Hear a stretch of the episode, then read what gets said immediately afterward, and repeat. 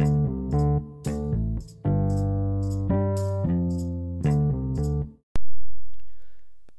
レンジ色のイルカ号へようこそ。ゲーム好き社会人3つです。ビデオゲームで味わった感動を共有することをモットーに名もなきゲーム好き社会人が独断と偏見で選んだ一本のビデオゲームについて語っております。さて今回のタイトルはこちら。エターナル・アルカディア・レジェンドについて語らせていただきます。それではスイッチオン。はいということで、えー、まずは簡単なご紹介をいたしましょう、えー、2002年にゲームキューブで、えー、セガさんから発売された RPG です。もともとは2000年にドリームキャストで、えー、エターナル・アルカディアが発売されておりましてその2年後にゲームキューブに移植をされたという経緯を持っております。あの移植版のゲームキューブは若干のプラスアルファと、えー、調整等をなされているといったものが発売されております。さて、あのこのゲームのね、あのいいところなんですけれども、まあ、ゲームキューブにこう大きな RPG がやってきたということで私はもうすぐに買いに行った思い出があるんですが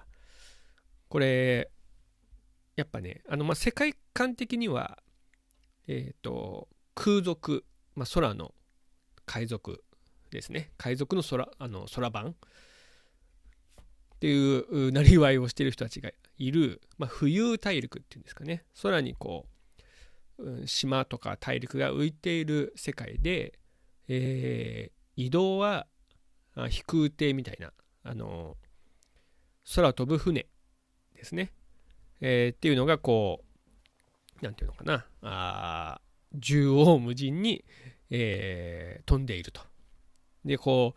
う、まあ、基本的にはそのね、あの、大陸とか島の周辺で、えー、こう、生活をしている人たちが多いんですね。ただ大きな国とかだと、あの、遠くの国まで、えー、船をこう、飛ばしていくっていう、なんか、まあ、まさにその大航海時代っていうようなあことをイメージしたあ世界観ですね。なので、えー、なんていうかな、あの、他の大陸に行けば、全く違ったこう文化が、もしくは他の島に行けば、全く異なったあ文化がこうあるっていう、なんていうのあの、世界になってます。で、なんていうかな、あの、まあ、3D でこう作られた、まあ、空の空間あ箱庭みたいな感じの空間で、えー、とまままあオーソドックスなあ形で、えー、行動範囲が、まあ、徐々に広がっていくパターンですね。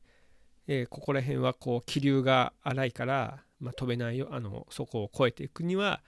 えー、もうちょっとこう頑丈な船が必要だとかですね、まあ、そういった形で、えーと徐々にこ移動範囲が広がっていくような、えー、パターンで進んでいくんですけれどもその他にもこう、まあ、こう面的に広がっていくっていうのもあればあこう低空域と、えー、まあ、通常は中空域と言われているところで高空域とこう3つに分かれていて階層がね3つに分かれているので、まあ、そういったもうこうなのかな、まあ、まさにその上下のこう広がりっていうのもあるんですね。あのー、まあ 2D のゲームで言えば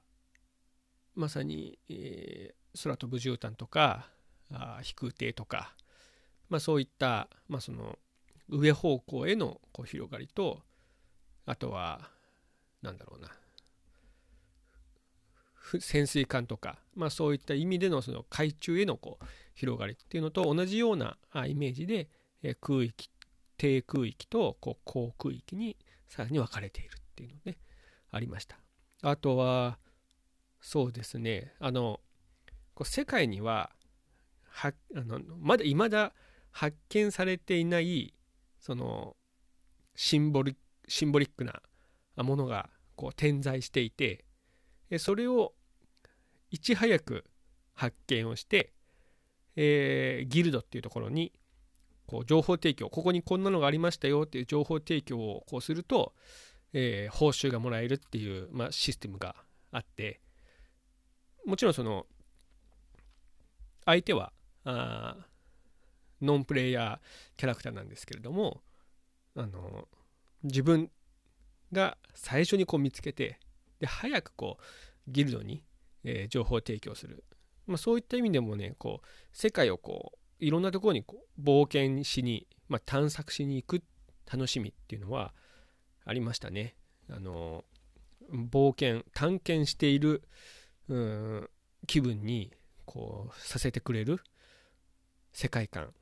でしたね。あの非常にこうね広世界がこう広がっていく感じがとってもねあの冒険してるなっていう。またあのそこそこのそのそこかしこにある街がま違う文化をね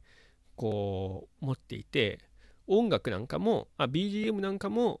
その変わるのでよりねあのこう世界旅行っていうか冒険している感じに感じをさせてくれるゲームなんじゃないかなというふうに思いました。思ってます。あとあのこれ戦闘シーンがねあのあ2種類2パターンあって、えー、要は主人公たちがあなんていうの？ランダムエンカウントで、えー、敵と遭遇して、えー、戦うパターン。これはあのまさに肉弾戦というかキャラクターがあモンスターを倒す、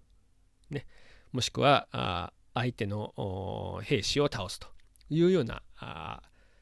バトルとあと砲撃戦っていうこうバトルがあってこれは空を飛んでいると、まあ、移動中に、えー、シンボルエンカウントで、えー、戦うんですね。でそうすると敵敵っていうのがあ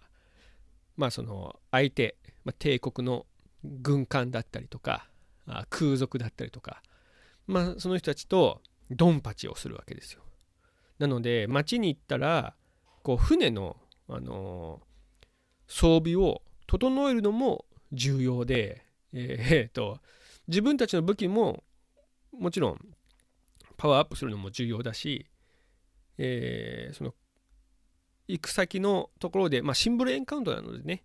シンボルエンカウントなどで、あの実際にはこう避けることも可能なんですけれども、えー、砲撃戦をするためにはえー、ちゃんと装備を装備っていうかあ自分たちのあの船のパワーアップをこうしてからやるっていうのがね。私結構この砲撃戦が好きでね。あのバトル バトルは結構長引いちゃったりするんですけどあの要は雑魚的でも長引いちゃったりするんですがそれでも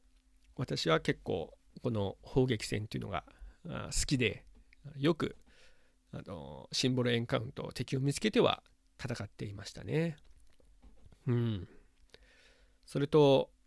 まあ RPG なので、えー、やっぱりこのキャラクターがね魅力的ではないといけません。えあのこの RPG もあの漏れずに魅力的なあのキャラクター出てきます。結構こうキャラが立っているあのー、ので、えー、みんあのー、自分のねこう好きなキャラクターっていうのがあの出てくるんじゃないかなと思いますけれども、まあ、基本的にはあ主人公、えー、青の空賊のバイスと、えー、バイスの幼なじみかつ相棒のアイカっていう、まあ、女の子ですね。それと、えー、ひょんなことから助けてしまあ、でその助けたことによって物語が始まっていく、まあ、キーパーソンとなる、えー、ファイナっていうね女の子、まあ、この3人が基本メンバーでで残り1人があ仲間のキャラクターとしてこう入ったり出たりっていうのが行われます。あのー、まあこの中で私のねこうおすすめキャラクターというかえー、推しキャラクターはもちろんこれ愛花ですね。えー、あのー、迷路快活。あのー、こう、結構、あなんていうのかな、活発な女の子で、えー、バイスと、こう、ちゃんと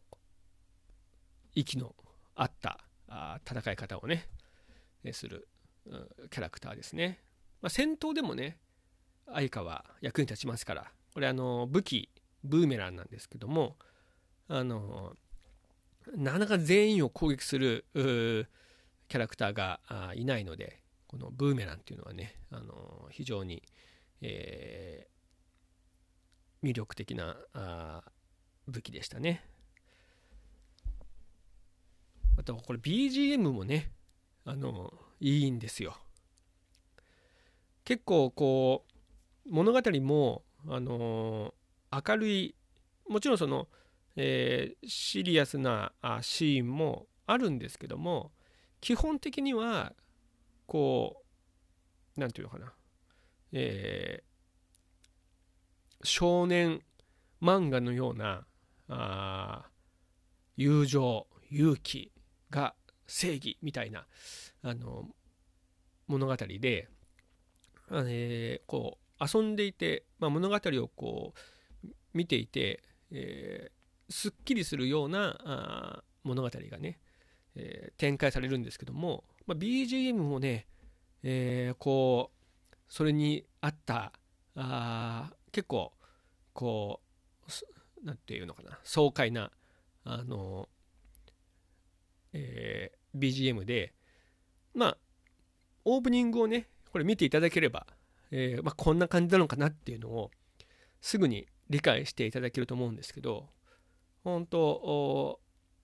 こう少年漫画のアニメのオープニングのようなまあ私の個人的な、えー、感想ですけどこれからワクワクドキドキするあの冒険が始まるんだなっていうのをね感じられる、えー、オープニングになってます。で BGM も、えー、そういった BGM になっていて、えー、これやった後にこう本当あー冒険終わったなっていう終わっちゃったなっていう風にねあの思う RPG でしたね。ただ残念なことに、えーまあ、冒頭のねあの簡単なご紹介の時にも、あの申し上げたんですけどもえドリームキャストで、え発売されてそれがゲームキューブに移植された、まあ、今回の今作なんですが、えそれ以降のですねあの移植っていうか、まあ、リメイクとかリバイ、あのリマスターとかっていうのがされていなくて私はねこれをぜひあのまあどこでもプラットフォームはね、えー、いいんですけれどもあのぜひねえー、リマスター、ね、そうですね、まあ、ゲームキューブ、ドリームキャストの時代の、あのまあ、今から二十数年前の、えー、ゲームなので、まあ、リマスター、せめてね、リマスターしていただければ、ありがたいなと思いますね。買いたいですね、そしたら、本当に。あの、お待ちしてます でリマリあのリマスター版をねお待ちしてますというところでえっ、ー、と次回の、えタイトルですけれども次回はヨッシーストーリーについて語る予定です、まこのゲームもあの、まあ、結構昔のあのゲームになってしまうんですが私はあ結構好きなあアクションゲームで、え何回も遊んでいましたのでぜひ語らせていただきたいなと思っております。え次回タイトルに関する思い出やコメント、配信内容に関するご要望などにつきましては、えー、大募集しております。Twitter、ハッシュタグ、おれいる、カタカナでおれいるで、お気軽にツイートお願いできればと思います。それでは、次回もちょっとした時間のお供をさせていただければと思います。スイッチオフ。